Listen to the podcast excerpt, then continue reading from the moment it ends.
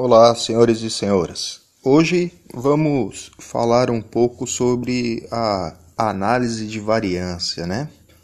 A análise de variância é uma técnica de análise estatística que permite decompor a variação total, ou seja, a variação existente entre todas as observações, na variação existente entre os tratamentos e na variação que ocorre ao acaso.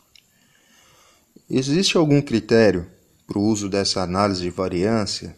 Sim, existem dois critérios.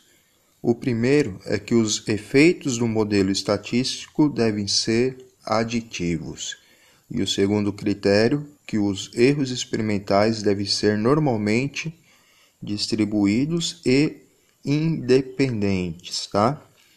A composição desse quadro de análise de variância ele é composto pelo, pela fonte de variação, que aí vai incluir, dependendo do delineamento que você estiver trabalhando, mas na sua maioria, o tratamento, o resíduo, né, o bloco, o grau de liberdade é o outro componente do quadro de análise de variância, a soma dos quadrados, o quadrado médio e o teste F né?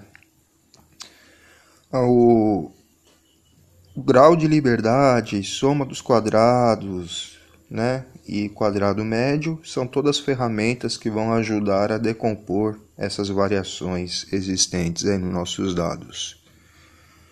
Muito bem. E o F, né? O teste F. Nós vamos ter no quadro de análise de variância um F que é o calculado, que vai ser obtido através da divisão do quadrado médio do tratamento pelo quadrado médio do resíduo e um F tabelado que podemos encontrar né, na, no final de todos os livros de experimentação agrícola, os seus valores, levando em consideração como norteador para encontrar os dados o grau de liberdade do tratamento e do resíduo, basicamente. Então, através dessa análise de variância, eu posso determinar se as médias de três ou mais tratamentos são diferentes, né? E a análise de variância usa esse teste F para testar estatisticamente a igualdade entre essas médias. O teste F, né, é, o nome F, né, em homenagem ao seu idealizador, ser Ronald Fisher, um daqueles precursores aí da utilização da estatística dentro da, de trabalhos né, experimentais em campo. Então, esse teste F é uma razão de duas variâncias. As variâncias são uma medida de dispersão ou até que ponto os dados estão dispersos em relação à sua média. Valores maiores desse f representam maior dispersão desses dados em relação à minha média. O teste f, podemos dizer então que ele está baseado na razão do quadrado médio, né? E esse quadrado médio é uma estimativa da variância populacional que explica os graus de liberdades usados para calcular essa estimativa. Então, quando estou fazendo análise de variância e calculei meu f calculado, ele me fornece um valor que deve ser comparado com o f tabelado. E nessa comparação do F tabelado com o calculado, aí entramos na nossa tomada de decisão. É quando nós vamos saber se existe diferença ou não entre os meus tratamentos. Ou seja, sendo mais técnico, né? Nós vamos saber se eu aceito ou rejeito a minha hipótese nula. Aceitando a hipótese nula, estou dizendo que todos os tratamentos são estatisticamente iguais.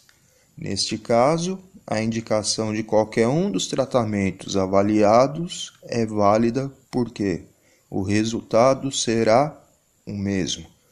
E se eu rejeitar a minha hipótese nula, né, o H0, eu estou afirmando que existe diferença entre os meus tratamentos. Aí o próximo passo será o teste de média para ver qual que é o melhor e qual que é o pior tratamento entre os que estão sendo avaliados. Então, essa tomada de decisão, né, na verdade, nós vamos seguir a seguinte regra. Primeira, se o f calculado for maior ou igual ao f tabelado, eu rejeito H0. Afirmo que existe diferença entre os tratamentos.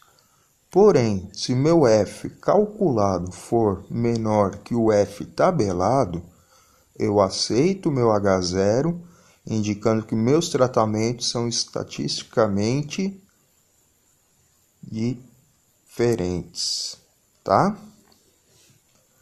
Então, é, acredito que com essa minha fala possa tornar um pouco mais fácil a compreensão desses conceitos.